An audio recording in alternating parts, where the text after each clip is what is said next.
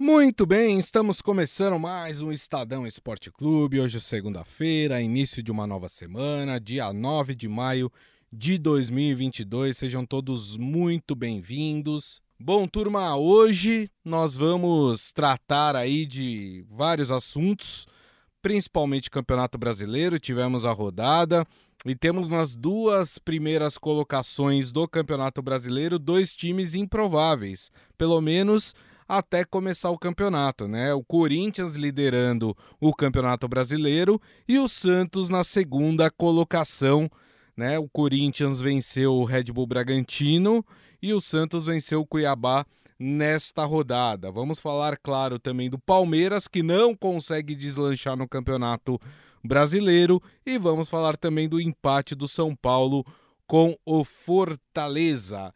E quem está aqui comigo, claro, como sempre, ele, Robson Morelli, bela camisa ali com um barco, né, no mar, o sol, tá todo praieiro esse Robson Morelli. Tudo bem, Morelli? Boa tarde, Grisa. Boa tarde, amigos. Boa tarde a todos. A camisa é boa para lembrar do mar, do barquinho, do sol. Mas estou aqui em casa, no meu estúdio, desde as 7 horas da manhã, sem barquinho, sem sol, sem mar, né? Mas é bom a gente lembrar de tudo isso. Ó, oh, Grisa, eu quero pegar um gancho no que você falou. Corinthians, líder do Campeonato Brasileiro depois de cinco rodadas, 12 pontos, lidera sozinho a competição mas é, é um time é, talvez que não se sustente é, nesta colocação. Mas é um time que vem somando seus pontos e vem sendo, vem sendo efetivo, sobretudo nos arremates, porque o Corinthians lidera o campeonato sendo um dos que menos chutam para gol. É, Verdade. A média, a média nessas cinco partidas, tem uma matéria no portal do Estadão hoje, a média é de três. Três chutes para gol e o Corinthians consegue quatro vitórias em cinco jogos. Teve aquela derrota para o Palmeiras de 3 a 0 que ninguém entendeu direito a escalação, mas é um time, é um time que até agora está dando mostras aí de muita competência. Verdade. Bom, a gente começa então falando, claro, do, do Corinthians, né, que é o líder do campeonato. Como eu informei, o Corinthians bateu fora de casa, lá em Bragança Paulista, o Bragantino, por 1 a 0 gol do Renato Augusto. E eu acho importante isso que o Morelli falou, porque, de fato, é... acho que o corintiano ficou feliz com a vitória, mas talvez não esteja muito feliz por causa do desempenho da, da equipe. E eu ainda não consegui identificar, Morelli, não sei se você já conseguiu, que padrão de jogo o, o Vitor. É... Oh meu Deus, fugiu o sobrenome Vitor Pereira. Pereira. Isso, Vitor Pereira é, tá dando para o time do Corinthians. Antes de você responder essa minha pergunta, Morelli, vamos fazer o seguinte: vamos ver se o próprio consegue nos explicar, né? Qual que é o padrão de jogo hoje do Corinthians? Fala, Vitor Pereira. Não nos permite jogar sempre com grande qualidade, não nos permite ser uma equipa a criar. Porquê? Porque nós viajamos para Cali, uh, tivemos, tivemos jogo, viajamos para cá uh, e isto não. Isto, isto, é, isto é praticamente é praticamente. É que, é que no, é quando eu olho para a Premier League, por exemplo, eu vejo uma semana carregada e na semana seguinte eles limpam. Portanto, são semanas alternadas. Aqui no Brasil isto é, isto é, isto é um calendário, é um calendário que não que não defende o bom futebol, é um calendário que não defende os jogadores, que não defende os jogadores de qualidade porque, porque provavelmente as lesões vão aparecer e com base nisto, com base nestas, na necessidade de dar, eh, eh, de enfrentar um calendário destes, é natural que hajam oscilações. Agora, nós quando não jogarmos com a qualidade que pretendemos, temos que ser uma equipa competitiva. E o que, estou a, o que eu estou a sentir é que nós estamos a criar esse espírito. A equipa está a, sentir, está a sentir que quando não dá na qualidade, dá na raça. E isso é também Uh, isso é também uh, a impressão digital uh, que do, do, torcedor do Corinthians. Portanto, quando não pode, quando não pode na qualidade, tem que se dar, tem que se deixar tudo dentro do campo e temos que garantir os três pontos. É isso que a gente está vendo do time do Corinthians, Morelli? Quer dizer, não tem qualidade, mas vai na raça? Ô Grisa, é uma fórmula antiga, né? Lá no, no, no, no, campinho que a gente joga, o nosso esquema tático é o seguinte: defesa pau pro meio, meio pau pra frente, frente pau pro gol. Não pode ser isso, né? é. Não pode ser isso no time profissional, né? Vamos, vamos, vamos dar carrinho, vamos se entregar. E isso já faz parte do jogo de qualquer time de futebol. Vamos deixar o máximo dentro de campo. É no Corinthians, mas também é no Cruzeiro, é no Flamengo, é no Botafogo. É, é, não, não, precisa nem falar isso, né? É, eu acho que ele está ainda conhecendo os jogadores e ainda descobrindo quem que ele pode escalar nas posições. E aí ele coloca um, coloca o Roger Guedes de, de atacante, coloca o Jô de atacante, coloca o Montuan aberto pela, pela direita, coloca o Mantuan no meio, coloca o William aberto pela esquerda, recua um pouco o William e joga o William para armar o time no meio. É, então eu acho que ele ainda está é, tentando achar quem rende mais em qual posição. E aí vai nesse rendimento e vai também no desejo do jogador. Por exemplo, o Roger Guedes disse que não queria ser o falso 9. Uhum. Não é a minha, professor. Até faço gols tal, mas não é a minha, prefiro jogar assim que é uma conversa sadia, né? O jogador tem que ter cada vez mais esse tipo de claro. relação com o seu treinador. Isso é muito sadio. Mas eu acho que ele ainda não tem isso. Ele não tem 11 jogadores meus titulares. Então ele vai, ele vai testando.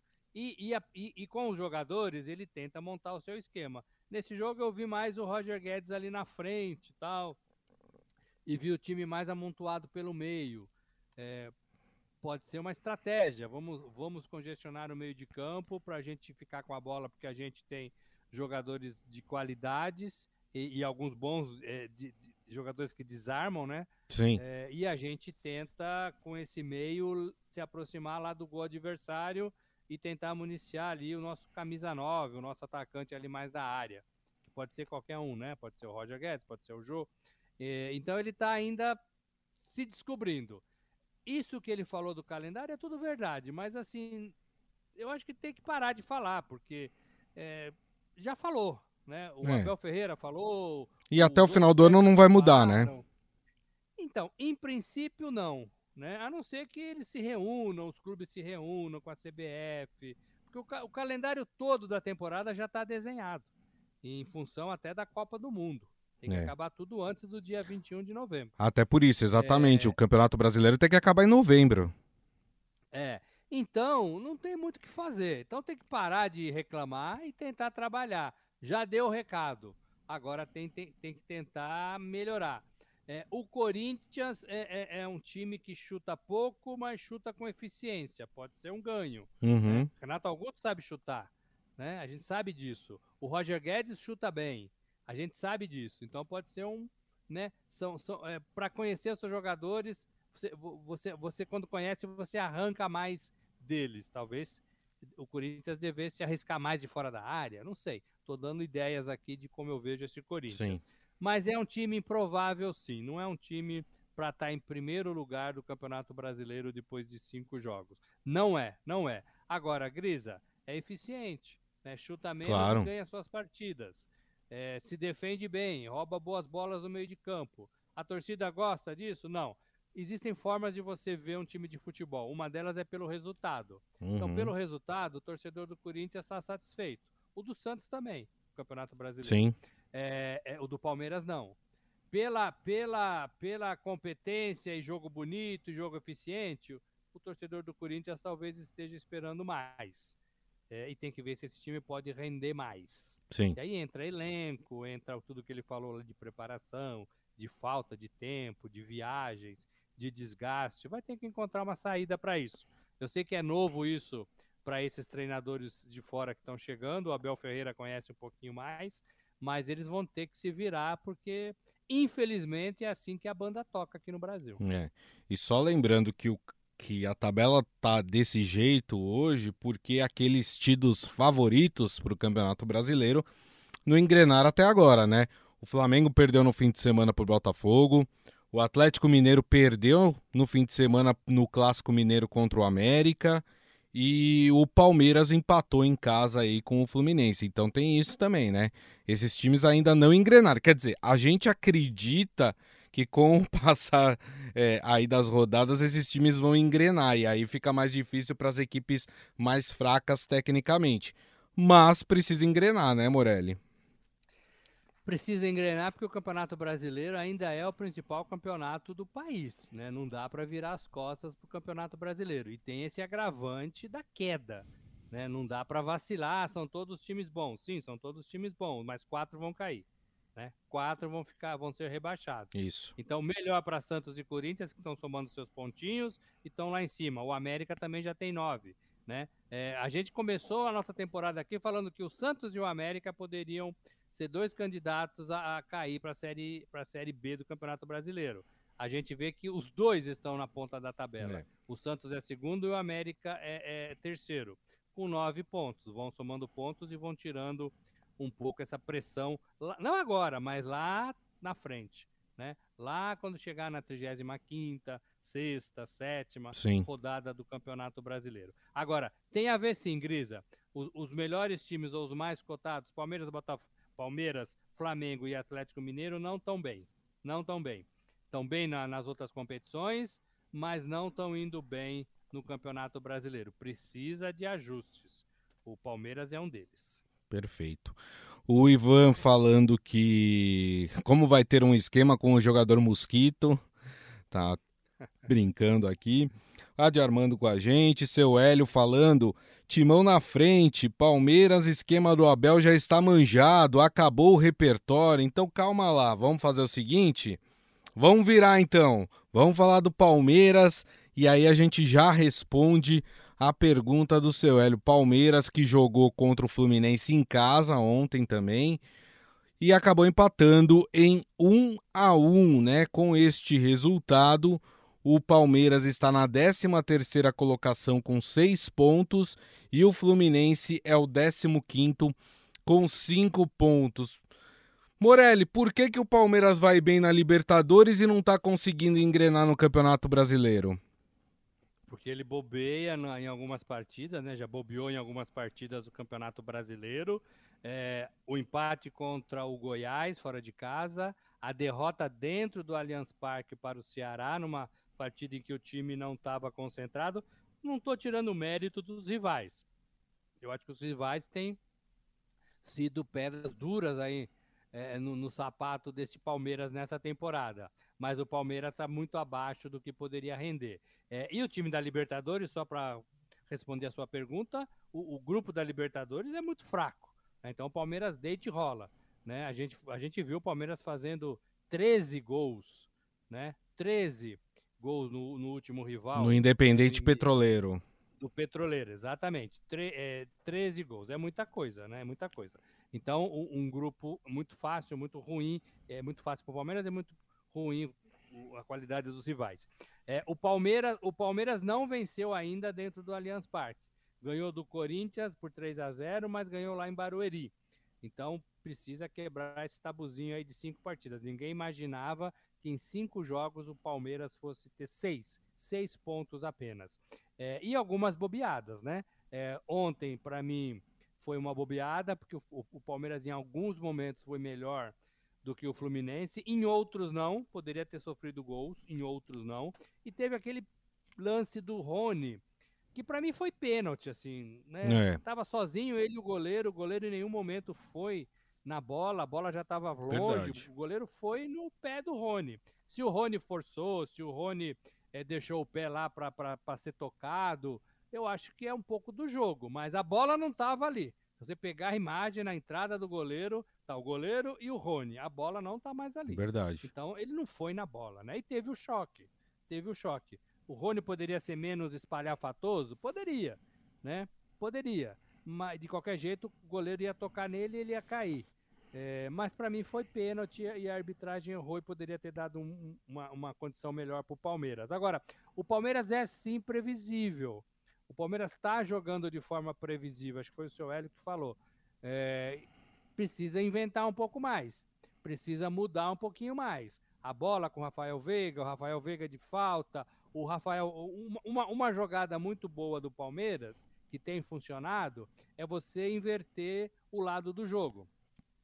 Foi até assim que saiu o gol, né? Uhum. Você inverte totalmente o lado do jogo, você bagunça a marcação e, e, e, ela se perde, a marcação, e aí o Palmeiras tira proveito disso. Então você inverte a jogada e a jogada começa do outro lado, onde praticamente não tinha ninguém marcando e todo mundo ali sem saber o que fazer na hora que você faz essa inversão.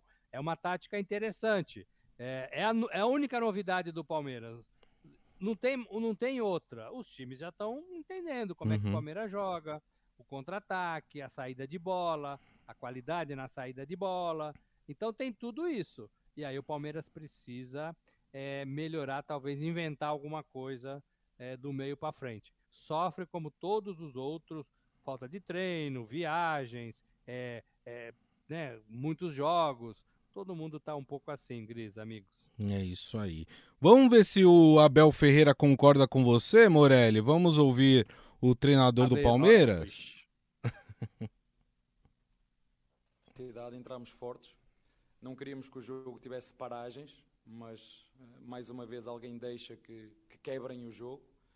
A culpa não é do adversário quando se manda com três jogadores para o chão, a culpa é do árbitro que permite que, que isso aconteça. E se tiver que dar no acréscimo, em vez de dar seis, e se fizerem antijogo durante o acréscimo, tem que dar mais tempo. Nós fizemos o que tínhamos que fazer. Contra uma equipa que jogou no bloco baixo, nós fizemos 21 remates, um, criamos boas oportunidades para poder fazer golo. Na primeira parte tivemos uh, uma do Wesley, acho que o goleiro não estava no, no, no, golo. Na segunda parte, o nosso adversário continuou a jogar no nosso erro, na, na transição. Um, acho que com todo o mérito, porque foi tentamos, tentamos, tentamos, conseguimos uh, chegar ao golo. E depois o nosso adversário, num, num, num, momento que nós, quando olhamos para o, o, Eu já falei isso com, com os jogadores, quando olhamos para a jogada, percebemos que há pormenores e detalhes que, que devemos uh, melhorar, mas isto é, jogo, é um jogo de futebol. Uh, já vos disse mais que uma vez que ninguém controla o resultado. Hoje deveríamos, porque produzimos, mesmo com uma equipa a jogar muito baixa, produzimos o suficiente para poder sair aqui com outro, com outro resultado. Muito bem, aí o Abel Ferreira, né, falando, reclamando da, da arbitragem, né, que parou o jogo, enfim, né, aquelas coisas que, que o Abel geralmente reclama aí ao longo das partidas. O Adi Armando falou que ele acha, ele acha para ele, né, que não acabou o repertório, é, o Palmeiras é, não jogou bem perdeu o gol, e isso que, que aconteceu na partida de ontem para que empatasse com o Fluminense. Algo a se destacar do que falou o Abel, Morelli?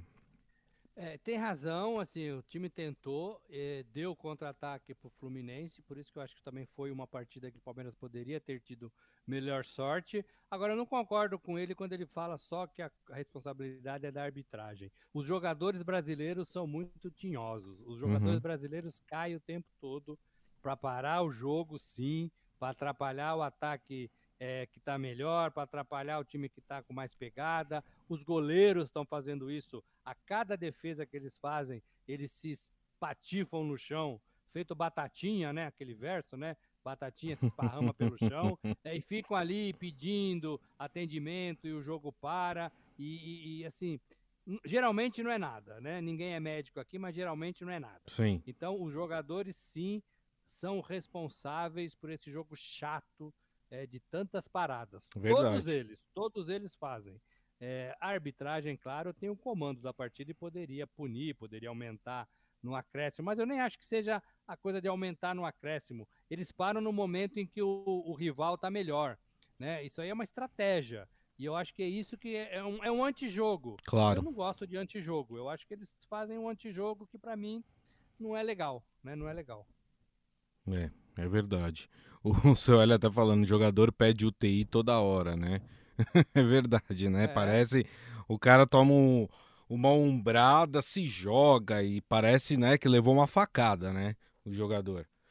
O goleiro é quem tem mais me irritado nessa condição, porque qualquer bolinha que ele defende, dói o braço, Isso. dói não sei aonde. É, e aí ele se estatela no chão. É, né? e só um adendo, viu? Algumas das vezes é o próprio banco de reserva, é o técnico que faz assim pro jogador. Cai, né? Fica aí. Então, isso- é o antijogo, né, Então- amigos? Isso é o antijogo. É. Exatamente. Bom, vamos falar de um outro time que está surpreendendo aí no Campeonato Brasileiro. Tô falando do Santos, né? O Peixe ontem que teve a presença das mães, né? No, no estádio lá, as mães dos jogadores. Foi bem legal porque cada um que fazia gol ia lá comemorar com a sua mãe, né? Não tem coisa melhor, né? E foi bem legal. E como a Vila Belmiro ali é tudo muito próximo, né? Dava até para abraçar a- as mães que estavam assistindo ali o jogo eh, no camarote. O Santos venceu o Cuiabá por 4 a 1 né? Talvez, talvez, o Morelli vai, vai responder essa pergunta. Talvez tenha sido a melhor partida do Santos sob o comando do Fabian Bustos, né? O Santos venceu por 4 a 1 e com isso conquistou aí a segunda colocação do Campeonato Brasileiro, tá com 10 pontos. Morelli, o que explica esse Santos? E queria saber se na tua visão também, se, se você acha que esse foi o melhor jogo do Santos sob o comando do Bustos. É, os gols, né? Quatro gols, os gols fazem a gente pensar que sim, né? E até dizer que sim. É, os gols, a, a- a trama dos gols, eu acho que tem a ver com treinamento e com o que a gente fala aqui é o tempo passando, né? Os jogadores se conhecendo, os jogadores sabendo onde está o outro, né? Só ali pelo olhar, né? Eu acho que os gols do Santos é, é, foram, foram um pouco assim, né? É, até três jogadores dentro da área ali, Isso. tabelando e a bola sobrando e chutando. Então isso tem a ver. É, o time, quando está nas primeiras colocações, o time pega muita confiança. Isso para mim também tem a ver. O Bustos já está. ontem completou um dia a mais que ele está no Santos. E hoje, um dia a mais. Então isso vai melhorando, né?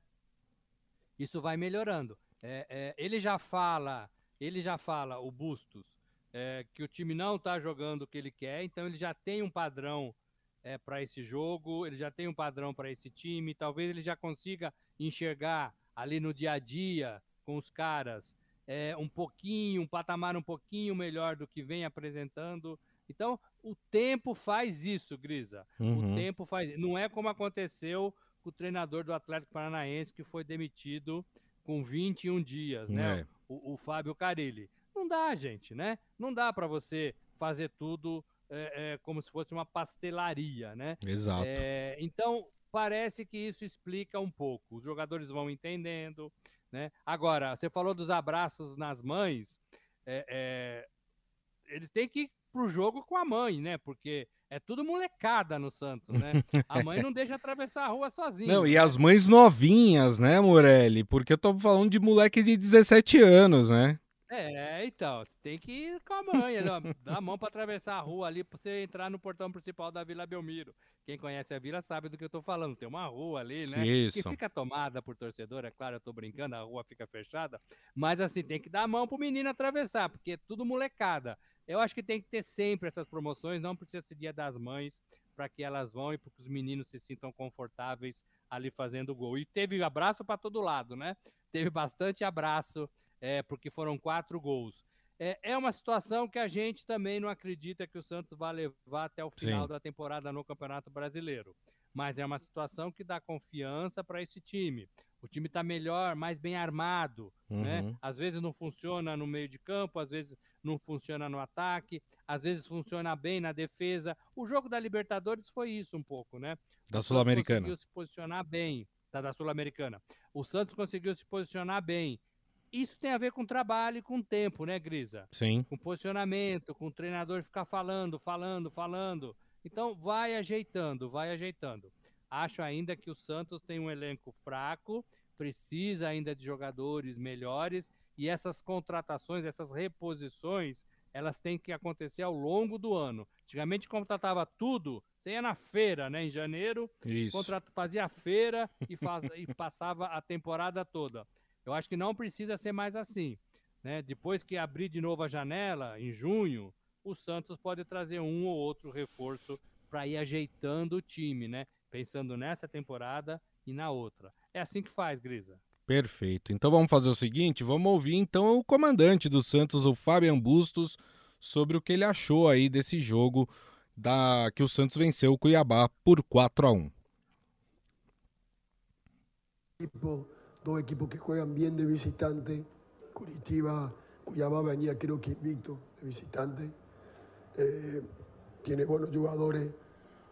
El, el, sistema táctico en algunos momentos es parecido porque los de afuera de Curitiba son muy rápidos y acá también Marque, Allison, eh, son, son jugadores rápidos. Pero ningún partido es igual o similar a otro. Tenemos que tratar de... Eh, ya lo hemos enfrentado dos veces, uno acá y uno en su cancha. Eh, nos complicaron, es un buen equipo, tiene buenos jugadores y bueno, intentaremos, intentaremos hacer eh, un buen partido para conseguir nuestro objetivo. Y los dos jugadores que nombraste están con, están con, con molestia. Es difícil que, que, de acá, no imposible, pero es difícil. Creería Ángelo descartado y Maicon. Eh, tenemos que analizar bien de no tomar riesgo que nos puede provocar uma lesão mais larga. É, ele falou um pouco aí, já pensando no próximo jogo, né? O Santos na quinta-feira joga contra o Curitiba pela Copa do Brasil, jogo de volta na Vila Belmiro, né? O primeiro jogo foi 1 a 0 para o Curitiba, então ele estava falando aí sobre é, o próximo jogo. Vocês perceberam que ele estava bem rouco e isso mostra o quanto que ele está tendo de trabalho com o Santos, né, Porelli? É, tá gritando grita pouco, muito, né? Ele, grita muito, ele participa muito do jogo, mas todos eles fazem isso, né? É, e agora é o jeito dele, tá rouco, tá rouquíssimo, né? É, eu acho assim, o Léo Batistão, o, o, tô lendo aqui, o Marcos Leonardo, uhum. são jogadores que estão é, é, achando o seu espaço, achando a sua é. seu entrosamento, parece que está funcionando melhor, né? É, é, é, o Marcos Leonardo já é um, né, um garoto, mas bobeou na frente dele, ele chuta e faz gol. Né? Verdade. Né? E, o, e o Batistão, o Léo Batistão também eu acho que está melhorando a sua condição o jogo contra o Coritiba é muito importante para o Santos. Né? O brasileiro é legal, mas esse jogo é muito importante para o Santos. É uma competição que dá muito moral. É, e é para mim um adversário similar. Ganhou de 1 a 0 lá e o Santos pode ganhar de 1 a 0 é, ou até mais. Então o Santos precisa é, nesses quatro dias, né, para treinar. O jogo é quinta, né? Quinta-feira. É, o Santos tem condições de fazer se preparar bem e tentar e tentar fazer esses que estão fora voltar, né? Para ter até a opção de mudança no decorrer da partida. Muito bem. Bom, e a gente fecha o programa falando de Palmeiras, né? A gente. A Palmeiras não, desculpa, São Paulo. A gente já falou do Palmeiras. O São Paulo que jogou contra o Fortaleza, né? A volta do Rogério Ceni é, à Fortaleza, né? Time que ele treinou e foi muito bem, muito querido lá no lá pelos torcedores do Fortaleza e a partida terminou 1 a 1. São Paulo chegou a sair na frente, depois o Pikachu com um belo gol, né, acabou empatando para o time do Fortaleza. O Fortaleza que não vem bem no Campeonato Brasileiro e também não vem bem na Libertadores, né? É, tá mal nos dois torneios. O Fortaleza hoje é o lanterna do campeonato com apenas um ponto. O São Paulo com este empate é, o São Paulo é o quinto colocado do campeonato com oito pontos. O que falar deste tricolor, Morelli? O São Paulo está na pegada dele. Era um jogo difícil na casa do Fortaleza mesmo. Fortaleza sendo o lanterna da competição. Tem um jogo a menos o Fortaleza, né? Isso. Se ganhar essa partida de diferença, pode somar cinco pontos e aí ali tentar se, se colocar melhor na competição. Mas de fato é um Fortaleza que tem dificuldades para marcar o Fortaleza. Ele joga bem, é um futebol bonito, vistoso, mas é, do meio para trás às vezes deixa muito buraco. O gol do São Paulo foi num desses erros de marcação, uma bola metida ali é, para o Luciano, bem colocada. É, foi o Igor Gomes que colocou essa bola é, e o Luciano faz o gol. Então, assim, o, o, Fortaleza precisa melhorar nesse aspecto. É um time, é um pouco parecido com o Bragantino, que é um time legal, que joga do meio para frente bem, mas que a marcação deixa a desejar e deixa muito o adversário jogar. Fortaleza tem um pouco essa característica, talvez tenha que melhorar um pouco o setor defensivo, uhum. posicional mesmo, para melhorar e para tentar subir. É, e o São Paulo faz a sua toada, Grisa. É, empate com o Fortaleza na casa do Fortaleza, pela campanha que o Fortaleza vem, não dessa temporada, mas das outras, organização, torcida, e o Rogério mesmo conhecendo essa força de perto, de pertinho, é um bom resultado. É um bom resultado. Então, São Paulo está ali na quinta posição com oito pontos. É, uhum. É, oito pontos é um atrás, é dois, né, uhum. atrás do, do Santos e isso. quatro atrás, quatro do, atrás Corinthians. do Corinthians. Tá bem, não tá ruim não. Tá melhorando devagarzinho em São Paulo. Eu fico, Rogério falou isso. Eu fico com, com, com essa colocação do Rogério Ceni. E ele disse que essa colocação de tabela é, ela é enganosa, né? se referindo a Corinthians em primeiro lugar, Santos em segundo e até América em terceiro. Se ela é enganosa, é, pode sobrar para o São Paulo. É, o Bragantino não, o Bragantino é um time forte, está em quarto lugar. Então pode sobrar para o São Paulo coisa melhor ao longo aí das partidas. Então vamos ouvir o que mais falou o técnico do São Paulo, Rogério Ceni.